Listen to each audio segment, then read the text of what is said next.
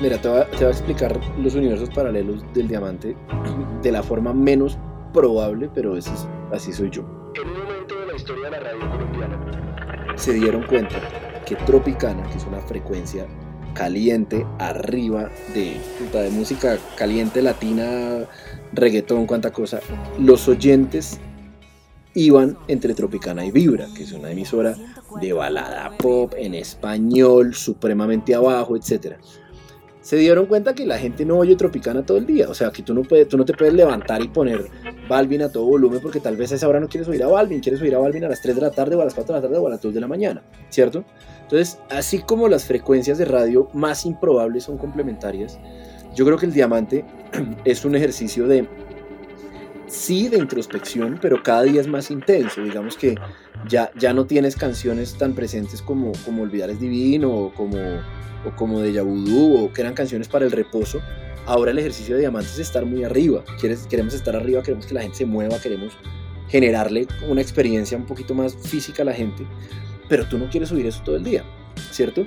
Tú también quieres irte a oír el cover de Sociño que hizo Galeano o quieres oír eh, una canción tan íntima como las canciones del peregrino de Galeano, o quieres sentarte a estudiar oyendo Carolina, ¿cierto?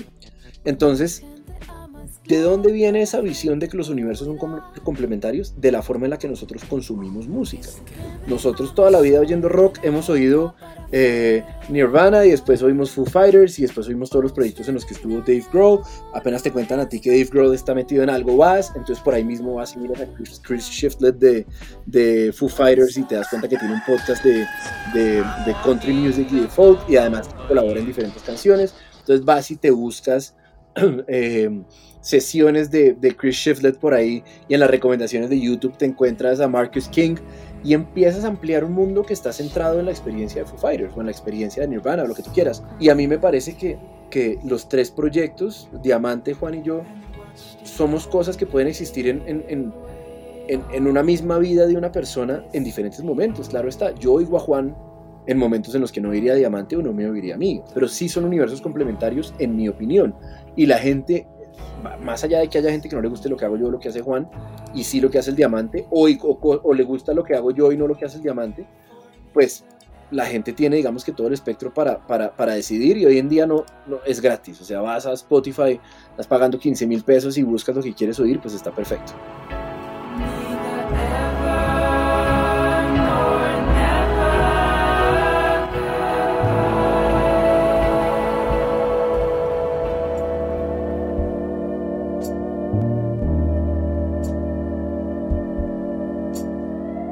Amalgama con Juan David Cruz.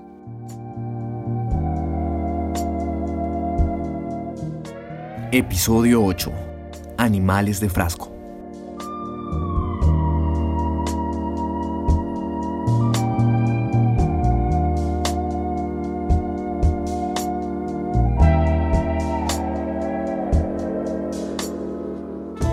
Su nombre es Daniel Álvarez. Lo conocemos por ser guitarrista de Amante Eléctrico hace un par de semanas lanzó su proyecto solista Álvarez Mejía con un álbum titulado Animales de Frasco. Un recorrido a través de su vida, a través de transiciones, momentos de entendimiento y un acto liberador es lo que se traduce en este primer disco de Álvarez Mejía. Es un orgullo poder decirles que pude charlar con él acerca del disco, de su vida, de lo que representa para él poder cantar. Entonces, Ahí les va. Álvarez Mejía en Amalgama.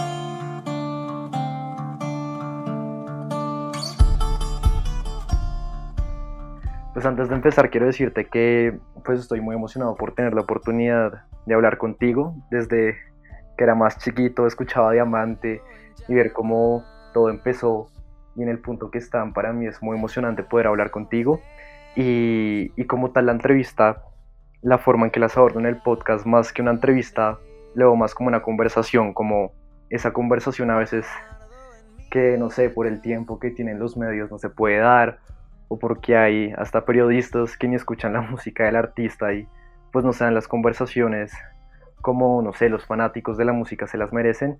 Entonces, pues esto, más que una entrevista, es una conversación entre los dos. Me parece lo máximo. Yo soy bien, bien, bien adicto a los podcasts.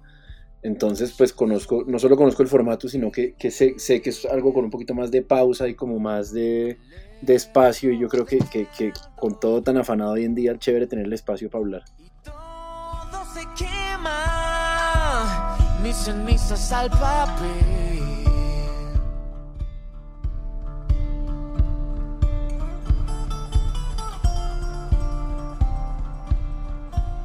Empezando de una vez eh, hablando de tu proyecto solista, siento que una de las cosas y uno de los mayores retos, pues que implica este proyecto para ti siendo guitarrista, es el hecho de cantar. Por ahí en investigación estuve leyendo y dices que al cantar fue como mirarte por primera vez en un espejo después de mucho tiempo. ¿Qué sientes que descubriste, Daniel, al cantar? Y, pues, ¿qué significó este reto para ti? Pues lo primero que descubrí cantando fue que, que, que la voz... Uno cree que nace o no nace con voz, y eso, y eso desde cierta medida es cierto, porque pues porque la música es, es, un juego estético y todo el arte es un juego estético, seguramente habrá voces que, que le suenen mejor a una gran cantidad de gente que otras, y eso ahí es donde, como dividimos un poquito qué quiere decir ser exitoso y, y que sea una voz trascendente. Pero, pero lo que aprendí con esto es que en una gran medida cantar y, como un ejercicio de reconocerse a uno mismo es una decisión, no es una cosa que me pase y que uno diga, ay, nací con voz, entonces la voy a usar, es, es, una decisión porque hay que ir a buscarla, hay que recorrer un camino, hay que, hay que, mm, digamos que hay que ir la distancia y puede no salir bien, pero hay que decidir recorrerla para ver qué tal. Eso, eso fue todo este proceso. Yo, yo siempre dije, no tengo voz, no tengo voz, no tengo voz. Y, y, y con todo este proceso me pregunté, bueno, ¿qué es tener voz? ¿Cómo, cómo, quién me dice que tengo voz? Obviamente el arte tiene como un, un elemento colectivo donde cuando mucha gente se pone de acuerdo sobre una pieza o sobre una obra o sobre un elemento artístico, pues se avala, ¿cierto? Entonces digamos que ahorita es más fácil hablar de mi voz porque el disco está allá afuera y he recibido comentarios tremendos y, y, pues todo muy bien, pero, pero, pero al comienzo sí es una decisión, es como, como lanzarse y decir, bueno, sí tengo voz, vamos a descubrirla. Que trascienda o no trascienda ya, es, ya son los juegos del arte viviendo a la intemperie, que eso ya no me corresponde. La voz para sanar, pues la voy a ir a buscar. El tiempo nunca está quieto hasta que se va.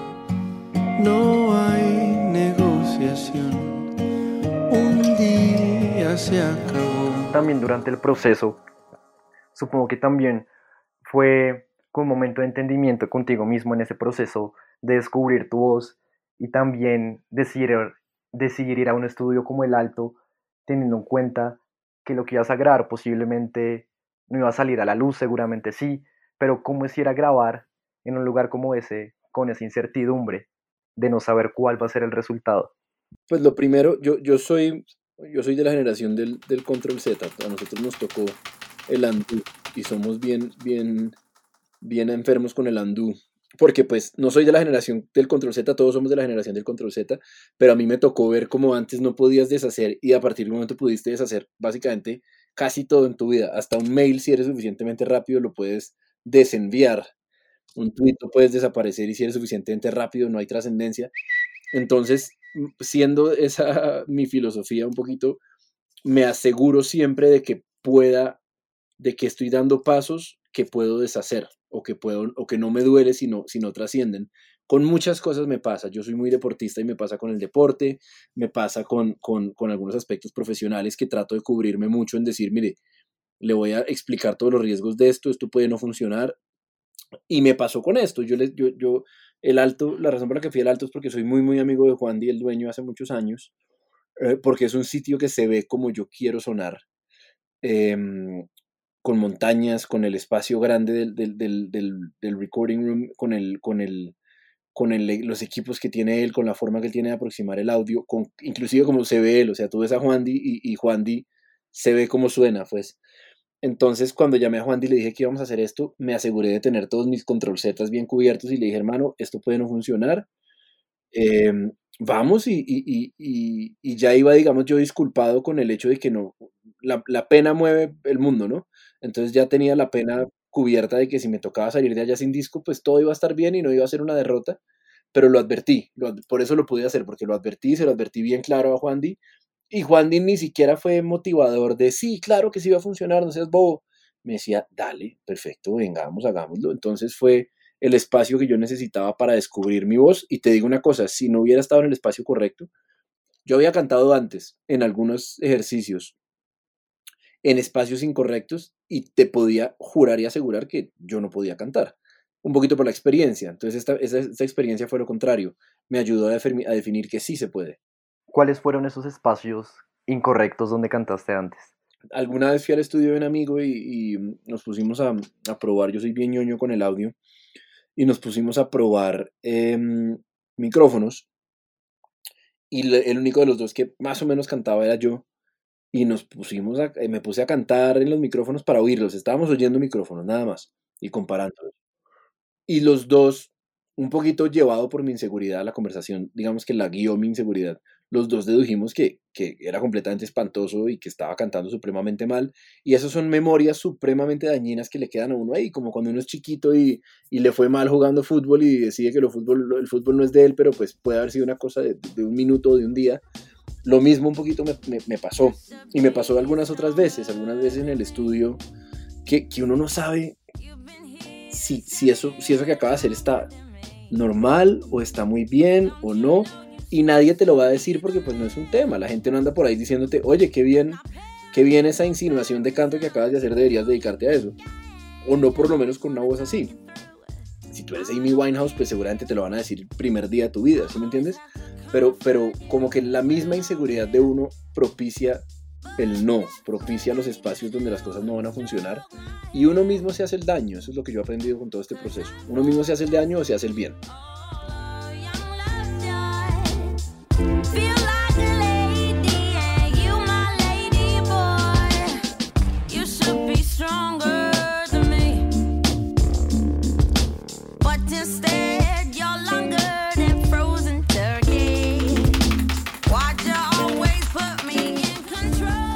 Quedé pensando lo que me decías del pensamiento del control Z, porque creo que es algo común también. Uno toma decisiones impulsivas, no pueden ser buenas decisiones o malas decisiones, pero impulsivas por esa opción. Pero considero, y si, y si lo digo mal, me corriges, pero considero que con el diamante, digamos, como en la gran oscilación, es lo opuesto. Sí, el diamante es lo opuesto al control Z. Es, tienes toda la razón, es un gran análisis porque el diamante es completamente lo opuesto al control Z. Yo venía de, de, un, de un, universo demo, hiperdemocrático, además con democracia, con números pares que son peligro. Éramos cuatro personas en, mi banda anterior, en Madame Complot. Y eso nos llevaba a unos, a unos eh, candados de, muy difíciles de superar, de toma de decisiones y demás. Un poquito por querer estar seguros de que no la íbamos a embarrar, cosa que nunca jamás vas a poder tener segura ni en el arte ni en la vida. Con Diamante fue completamente opuesto, fue un tema de, de liderazgo de Juan, de venga, vamos para el frente y si la cagamos, la cagamos, pero necesitamos andar por una cantidad de condiciones de, de, cada uno y, donde estábamos en ese momento de nuestra vida, todos dijimos, brillante, hagámosle. Y, y, y, y Diamante es el resultado de, de, una fe ciega en, en Galeano y en su visión, y me enseñó mucho de eso. Eh, eh, Diamante no espera, Diamante no espera. O sea, si, si tú le dices a Diamante, tengo un excelente video que les puedo hacer y el video no pasa, pues lo, excelente es enemigo de lo bueno. Entonces dijimos, bueno, hagamos un buen video, no va a ser el excelente que nos estaban diciendo, pero necesitamos avanzar. Entonces Diamante a mí me enseñó muchísimo en términos de toma de decisiones estéticas, artísticas, profesionales, todo. El Diamante nace de la frustración de nosotros tres, de cada uno por su lado, de hacerlo. Cada uno vivió tres modelos diferentes de lo que está bien hecho en esta industria.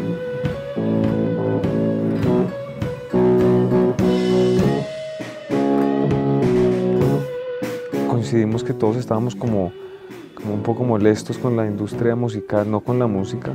Y realmente el detonante fue un, un, un proyecto que a Juan se le fue al piso y, se le rompió. Y, Y en ese proyecto ya venían canciones de lo que iba a ser el primer disco de Diamante Eléctrico.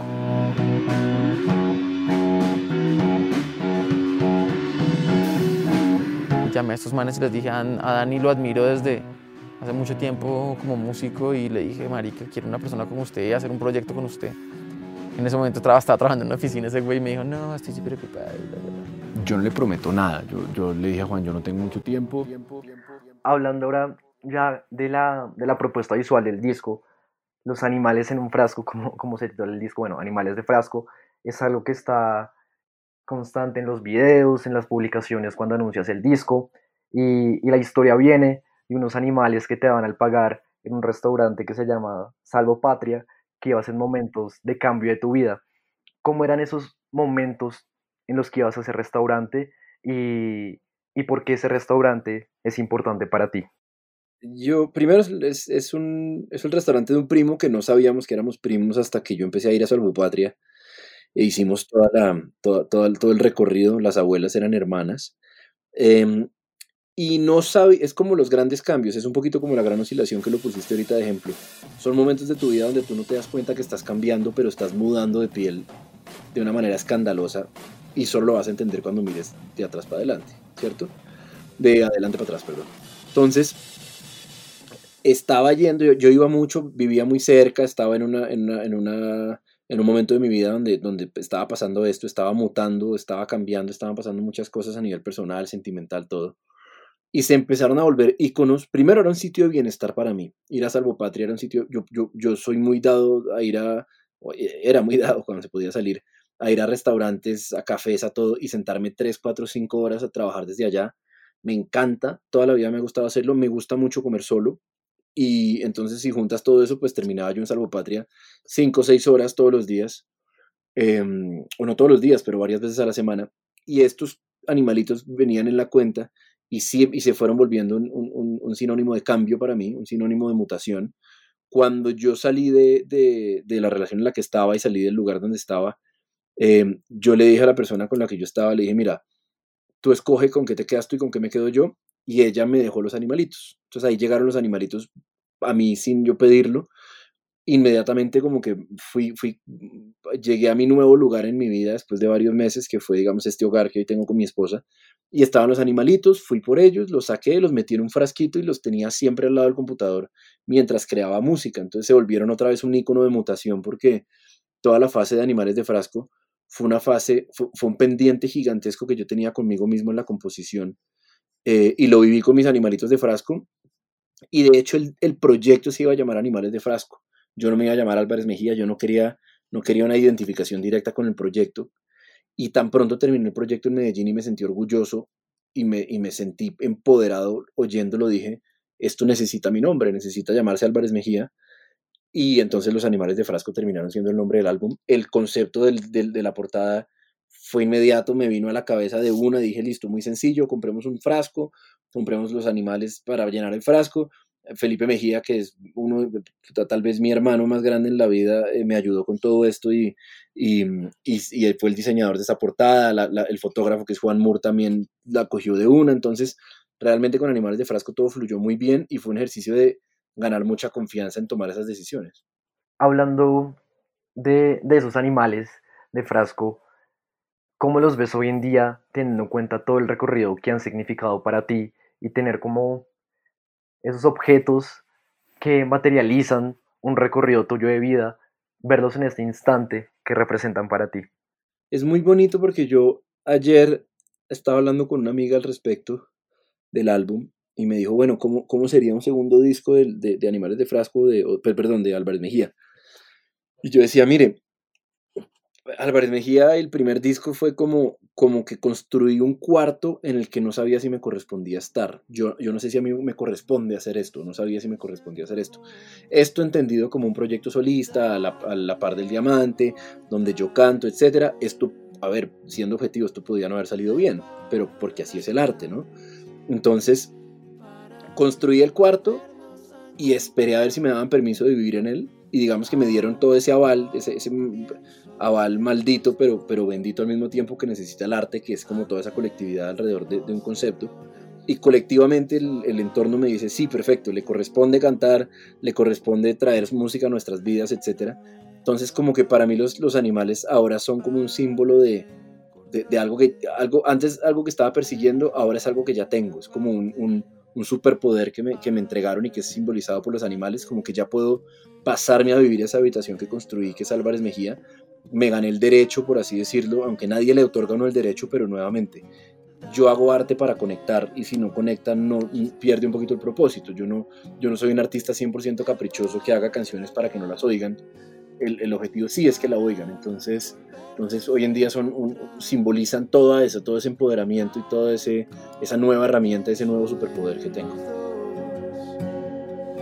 Antes de los errores sobraba el temor.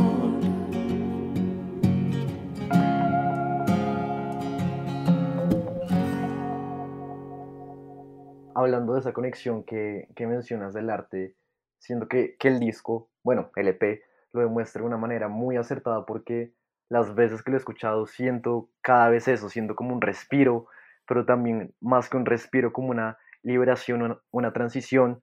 Y el disco abre con, con 6-3. Y mi siguiente pregunta es a qué siento que la canción es como una respuesta a una disculpa, pero que, que no ha llegado, que, que, tampoco han pedido, pero que ahí está. Pero sobre todo, De acuerdo. que, pero sobre todo, que esa disculpa está porque una canción te permite decírtelo y las palabras no. Entonces, ¿cuál consideras que es el límite entre las palabras y la música que la música puede superar? Eh, a ver, digamos que primero es un disco y te, lo corrijo por una razón y es que Carolina es la razón por la que es un disco, digamos que es una canción que hice para pasar de 6 a 7 y que fuera un, long play porque simbólicamente significaba mucho, empezó a significar mucho para mí que fuera un long play. Al comienzo pensé que eran, iban, a ser, iban a ser tres canciones, después fueron cinco, después fueron seis, después dije, pucha, estoy a una de, de, un LP, vamos a, vamos a buscarla y, y si llega, llegó y llegó. Eh, 6-3 fue una de las primeras canciones que sonó a canción, una, una de las primeras noches que yo me, me acosté y dije, mierda, esto es, esto es una canción que podría yo llegar a cantar.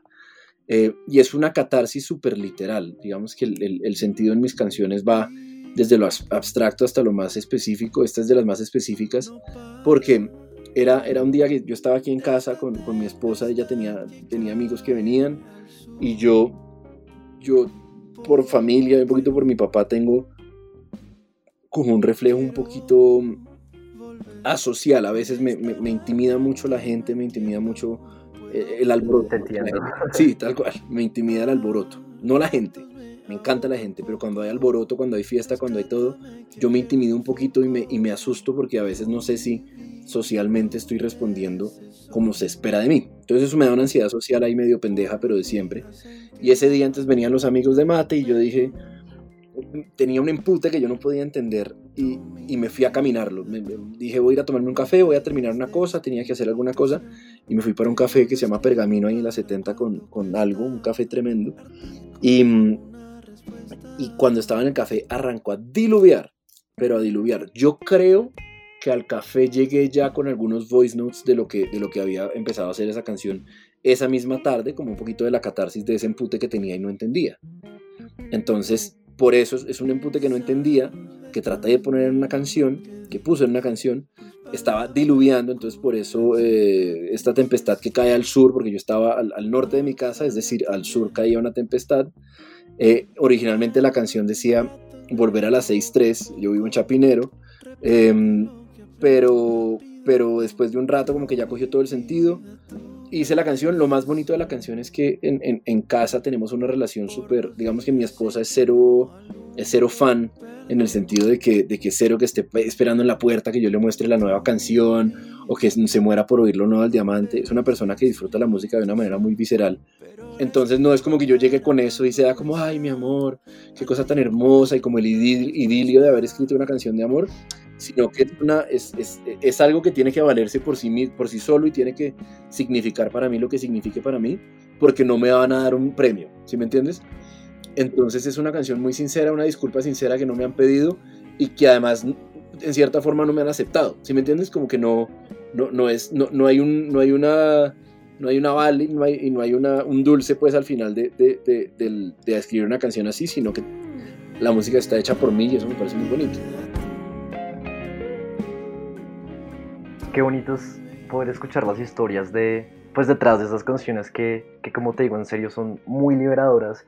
Y una de esas canciones con las que también conecté mucho, pues a- aparte de todas las del disco, es Carolina, sobre todo en una frase que, con la que también me identifico mucho, y es donde dices que un niño que no aprendió a decir que no, Ujú. y, y que ha implicado para tu vida ser ese niño donde no es algo muy difícil, aparte de aceptar entrevistas como esta. No, mira que, que hoy en día no soy tan malo diciendo que no, pero me sigue costando. O sea, es, es, es aquella, eh, es, es, digamos, de las memorias comportamentales más complejas que yo tengo, es, es el conflicto, entrar en conflicto, decirte que no, como que, por ejemplo, si te hubiera tenido que cancelar ahorita, me habría dado más estrés pensar en cancelarte el podcast a cancelarlo. Si me entiendes? Como que toda la ansiedad anticipatoria hacia decir que no es un calvario para mí. Decir que no ya pues es una cosa que pasa y es como que te pongan una inyección y ya está. Pero que me- como que todo ese esa ansiedad que me da a mí tener que confrontar algo que, que, que, que no va a ser agradable, sé que no va a ser agradable, que objetivamente no va a ser agradable, em, pero he aprendido eh, que, que eso es completamente obligatorio, que, es, que, es, que de hecho me da más estrés y más ansiedad aplazar un no y tener que lidiar con las consecuencias que decirlo de una vez, pero, pero es, el, es, es la gran batalla de mi vida, aprender a decir que no siempre ha sido la gran batalla de mi vida, de, de chiquito digamos que, que recorrí muchos caminos emocionales, personales, un poquito tortuosos por precisamente por no saber decir que no, por, por, y tal vez por no saber decir que no también pasaron cosas muy bonitas. No sé qué hubiera pasado con Diamantes si, si yo hubiera de pronto eh, afrontado que, que en ese momento no tenía tiempo para hacerlo, lo que fuera, de pronto habría dicho que no y de pronto no estaríamos acá. Pero, pero sí, sí, es un, es un rasgo de mi personalidad que siempre ha estado presente y con el que siempre he peleado un poco. En un del mismo niño que nunca aprendió a decir que no. Reconozco, soy el mismo. Ya me fui, pero siempre sigo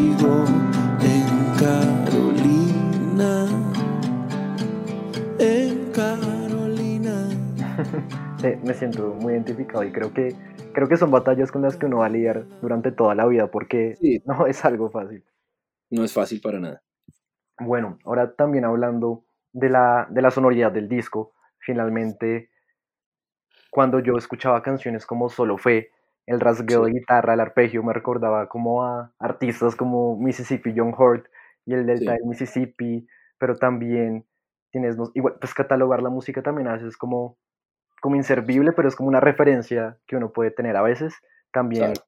me sonaba quizás un poco a folk, a soul, pero ¿qué influencias tenías tú al momento de hacer este disco? O, o si no, habían influencias que escuchabas durante ese tiempo cuando estabas creando esto. Fuertísimo y directo. Digamos que este disco, a ver, este disco es como, eh, eh, eh, digamos que es muy fiel a un, a, una, a un pedazo de la cultura norteamericana, que es todo el folk y la americana y demás, desde el punto de vista de cómo se construyen las canciones, etcétera. Los arpegios son lugares comunes, es, es como el, el, el, folk gringo es un poquito parecido al, al, al vallenato con, con, y si alguien se timbró oyendo eso, pues creo que no es este el. Pero a lo que me refiero es que los elementos siempre van a volver, van a, va a volver una frase de acordeón y después va a volver eh, una forma de contar una historia y después va a pasar algo en la estructura de la canción. El folk es muy parecido, va a venir un arpegio de guitarra, vas a contar algo frágil, va a pasar algo en un precoro tal vez, o vas a ir directamente al coro tal vez. Y digamos que una de las grandes liberaciones de este disco fue sucumbir a ese estilo y decir, perfecto, estoy enmarcado dentro de un estilo, dentro de una estética, eh, y, vamos a, contar historias a través de la estética porque ya lo que se vuelve innovador, y no que yo estaba, estuviera buscando innovar, sino lo que se vuelve diciente es la historia, es lo que estás diciendo. Entonces, eso me pareció muy interesante en este disco. Hay influencia directa, directa de artistas como His Golden Messenger,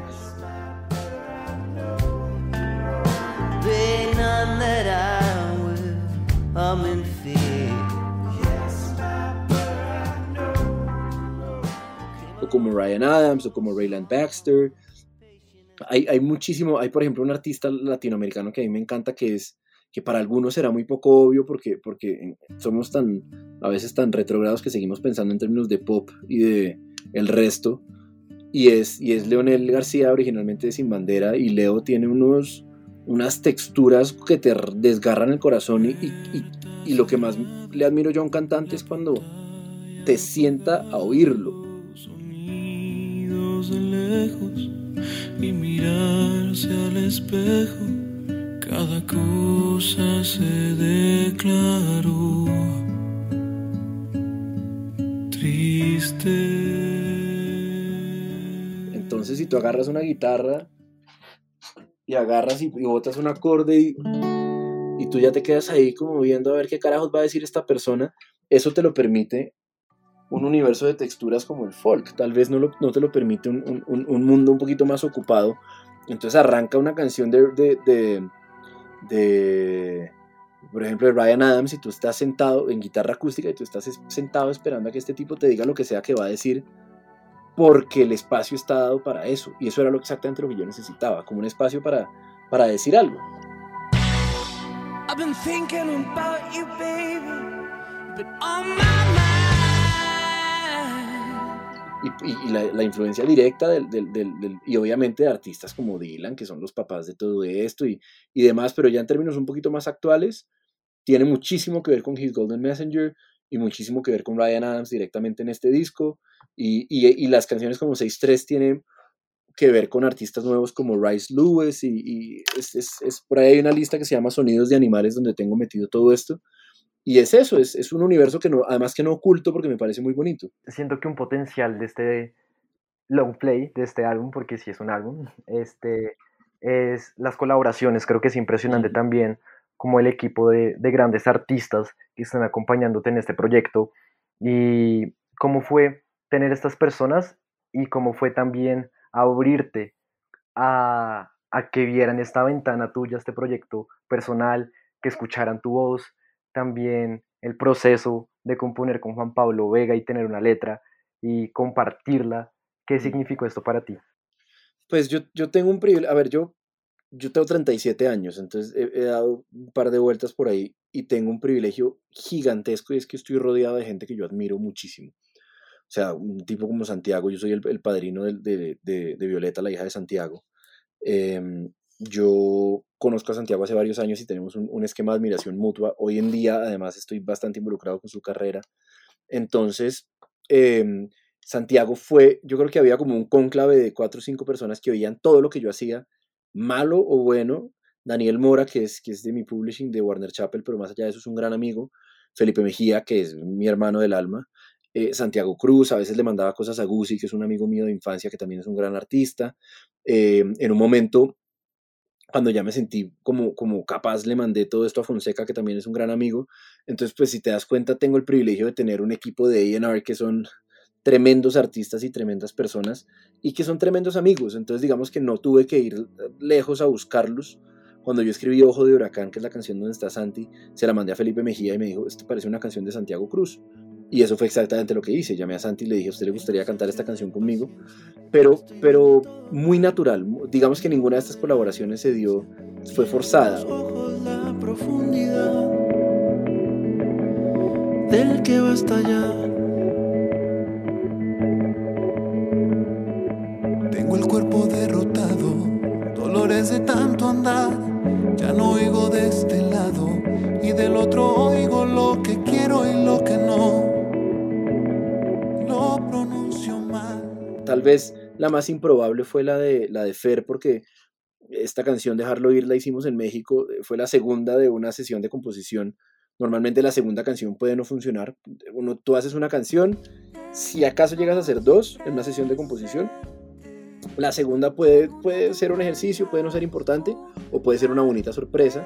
La primera canción que hicimos ese día, desde el comienzo, Fer me dijo, yo la voy a grabar, esta canción es para mí. Y esta canción estaba ahí guardada. Y cuando yo empecé a, a, pensar en el disco y empecé un poquito a trastearme a la piel de, de, hey, no me voy a sabotear a mí mismo, si yo tengo cosas a mi alcance las voy a usar, si tengo buenas canciones escritas las voy a usar, si tengo la posibilidad de sentarme a escribir con alguien como Juan Pablo Vega, pues por Dios, obviamente lo voy a hacer. Em, y como que en ese redescubrimiento y, esa declaración de amor propio de, usar las herramientas que tenía a la mano y hacer esto sin pena, le dije a Fer, hagamos esta canción juntos. También tengo el privilegio de que Fer, siendo una de mis artistas favoritas en, Latinoamérica y, y, en el mundo, pues tiene que ser top 10 en mis artistas favoritos en este momento. si algún día te encuentras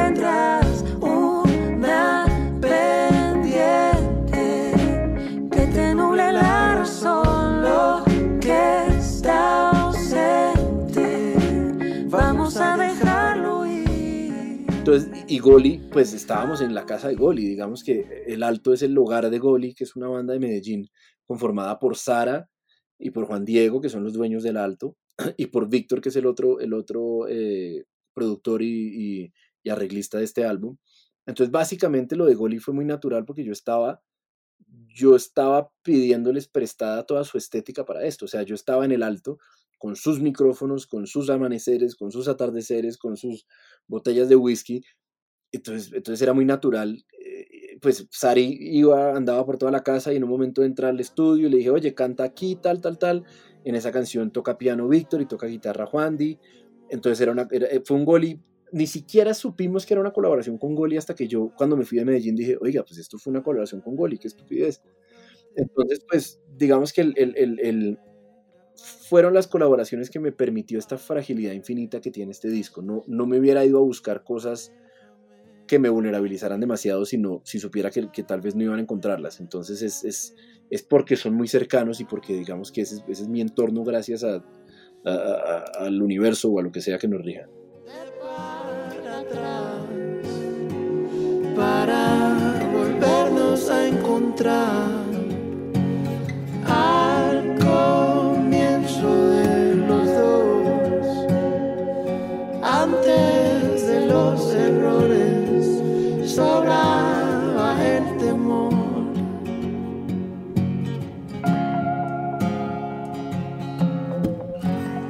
Fue también decir qué canciones ibas a incluir en este disco, teniendo en cuenta que tienes un montón de canciones escritas, cómo decidir cuál sirve, cuál no, y sobre todo como que tengan una conexión entre sí? Eso fue mucho más difícil porque, porque yo tenía un paquete, yo, tuve una selección final como de 18 canciones, mm, pero la más amplia era una selección de, 80, 90 canciones. Entonces, el paquete final, yo no sabía qué estaba buscando porque yo no sabía qué me iba bien, porque yo no sabía nuevamente, yo no me había oído cantar a mí a través de un micrófono y de una situación de estudio nunca jamás. Yo lo hago en casa, pero pues en casa es diferente.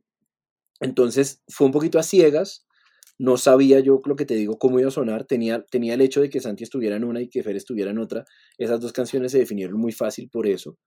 Y las otras fueron un poco en el día a día, como yo estaba durmiendo en el alto, entonces yo iba, se acababa la sesión, yo subía las escaleras y estaba en el apartamentico que ellos tienen allá, y ahí me empezaba, y yo estaba solo, Mate, mi esposa todavía no había llegado a Medellín, entonces ahí yo tenía toda la paz del planeta, cero sanción, para mí el estudio siempre ha sido un lugar lleno de sanciones, esta fue mi primera experiencia de estudio sin sanciones, y entonces no había sanción en que yo al otro día llegara, oigan, voy a, o sea, nunca eché para atrás, porque eso lo aprendí el diamante, pero sí llegaba a decir, ya tengo esta canción, ayer iba a hacer otra, pero hoy quiero que hagamos esta, listo, perfecto.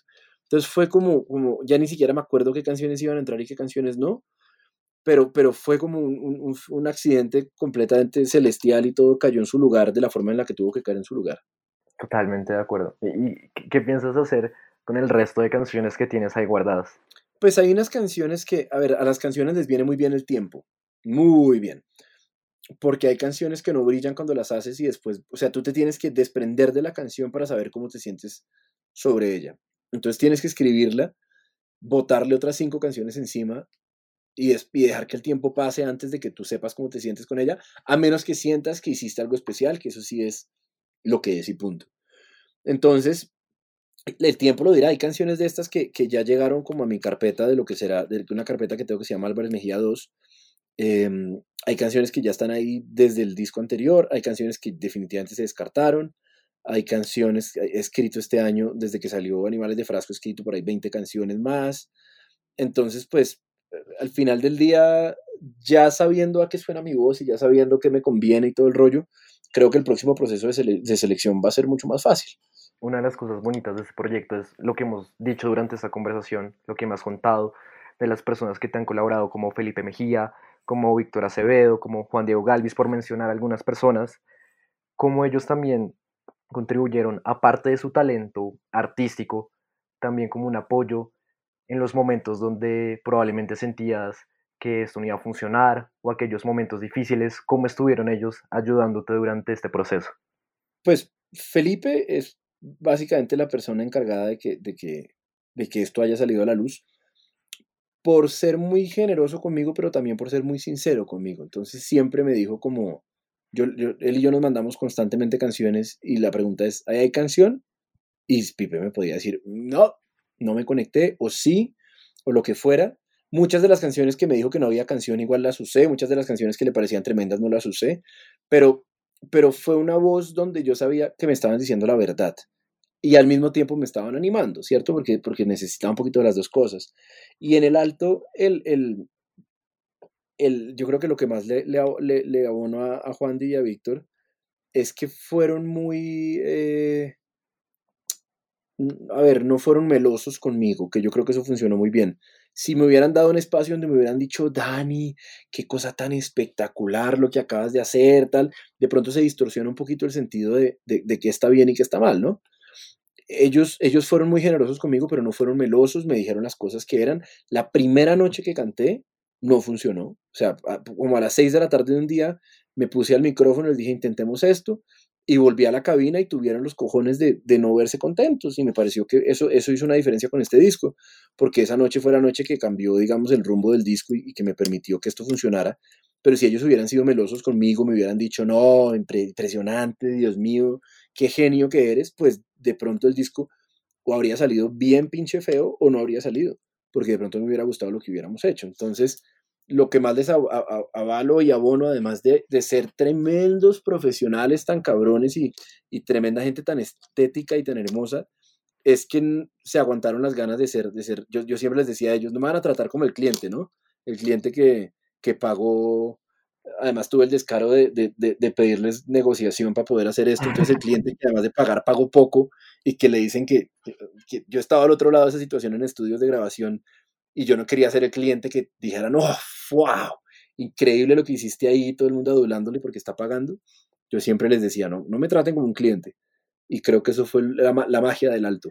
Y bueno, pues a manera de concluir también esta parte de la conversación del disco, pides perdón en algunas canciones, en otras hablas de dejar ir las cosas, en otras que si se acaba el mundo, que inicie con cierta persona.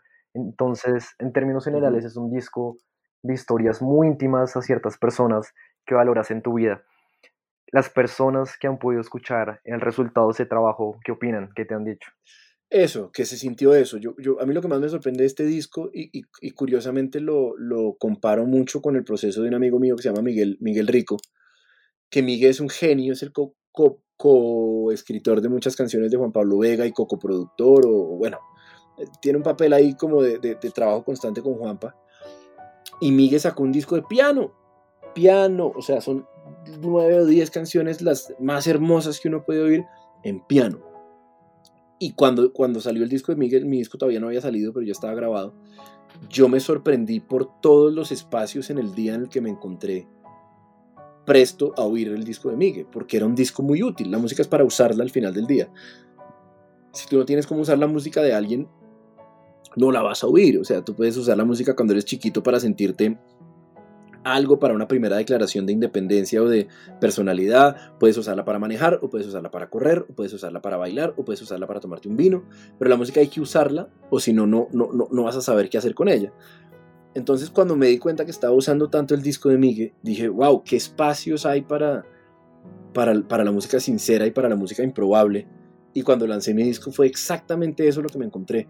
Una cantidad de espacios para, para música improbable, música sincera, música vulnerable, música que no viene a competir con, con donde están compitiendo el resto. Hay una teoría en la administración que son los océanos rojos y los océanos azules, que los océanos rojos son océanos donde, pues, donde el agua es roja por, la sangre de los competidores sacándose las uñas, pues y el océano azul es donde nadie está compitiendo. Obviamente no es que nadie esté compitiendo en el segmento donde yo estoy, pero está muchísimo menos poblado que si yo hubiera sacado un disco de pop urbano latino. Pues haga fila, por favor, detrás de artistotes del tamaño de Gucci o del tamaño de Piso 21. Si me entiendes, como que no es, no era un chance. Entonces me ha sorprendido infinitamente el espacio que hay para música sincera y para música sentida. He tenido me empecé a emocionar con el disco en el momento que empecé a entender que la gente estaba trascendiendo la formalidad de la cercanía, como ese, como ese primer mensaje que le mandan a uno como por, oiga, qué bueno, muy bien.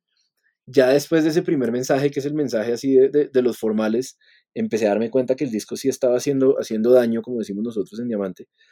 Estaba haciendo lo suyo porque la gente me empezó a hablar de historias específicas, me empezó a preguntar qué era Carolina, me empezó a preguntar eh, por 6-3 y yo dije, bueno, creo que lo están oyendo, y es, ha pasado mucho más de lo que yo pensé que podría pasar con este disco porque yo quería una conexión sincera con la gente y, y yo creo que ese es el mensaje para, para, para, el que sea que nos esté oyendo y esté haciendo música, es hay más espacio para la música sincera que para cualquier otra cosa y es el espacio donde uno más brilla como artista. Entonces esa, ese, esa enseñanza me parece lo más grande de todo.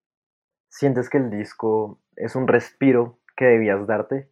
Es un respiro que no sabía que necesitaba, pero que debía darme. Nunca me imaginé lo mucho que necesitaba cantar. Nada más. Y, y, con el disco lo aprendí y con el disco nuevamente, como todo este aval colectivo alrededor de la voz, me empezaron, cuando yo empecé a montar, antes de lanzar el disco empecé a montar unos covers a, unos covers, no, unas canciones mías inéditas también a Instagram. Nuevamente por esta cantidad de canciones que estaba escribiendo decía, bueno, yo quiero, y la vanidad del artista en, el, en lo positivo, pues dije, bueno, quiero que esto lo oigan. Em, y ahí empecé como a darme cuenta que tenía una voz y, y, que la gente le gustaba mucho mi voz. El primer video que monté dijeron como, puta, ¿por qué no, por qué no me enteré que usted cantaba así?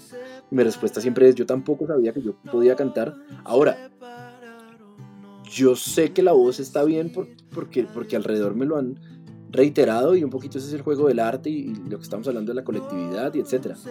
Pero no es que yo lo sienta cuando me siento a cantar y digo, wow, mira, uy, ahora sí entendí lo bien que me oigo. No, me oigo igual que me veía hace cinco años, pero, pero, pero ahora entiendo un poquito el, daño que hace y digo, bueno, perfecto.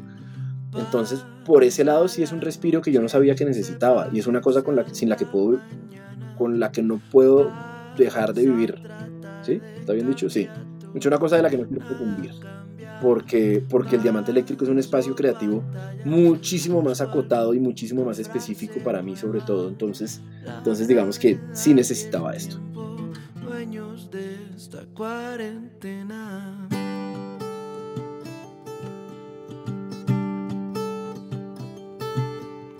Todo lo acumulado, hoy no hay nada en que gastarlo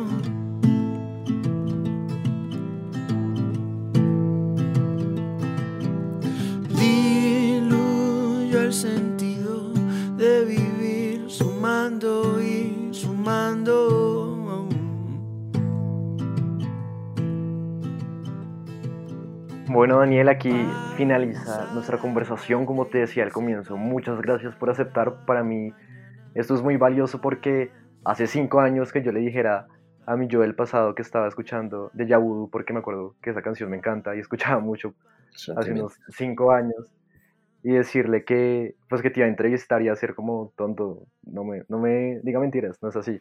Entonces, para mí es muy emocionante poder hablar contigo. Gracias también por, por crear Álvarez Mejía, porque finalmente ese disco son historias íntimas muy profundas, es muy liberador. Gracias por todo el arte que, ¿Qué haces sobre todo, pues gracias por permitirme hablar contigo. No, Juan, igual, si a mí me dijeran que hace cinco años que iba a estar sentado en un podcast hablando de mi música, pues tampoco lo hubiera creído. Entonces mira, mira cómo nos, nos comprobamos una cantidad de improbables hoy y yo creo que de eso se trata la vida. Entonces pues salud por eso y gracias por hacer esto pasar porque te digo que me meto, investigo, miro quién me está invitando. Me gusta hacer cosas pertinentes y me gusta hacer cosas que, que me gusten y, y pues estoy aquí no no por una razón diferente a que, a que, a que sé que quiero estar aquí, entonces eso es muy valioso. Busqué mi voz metiendo en un frasco.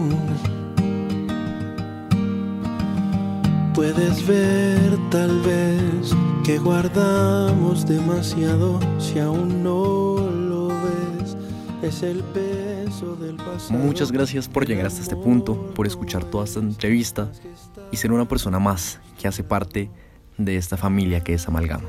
Es un honor para nosotros poder hacer esto, que lo escuchen, que lo disfruten y que aquellas historias de los músicos que merecen ser escuchadas puedan ser plasmadas y que ustedes también hagan parte de esta conversación, ya que los artistas les hablan a ustedes.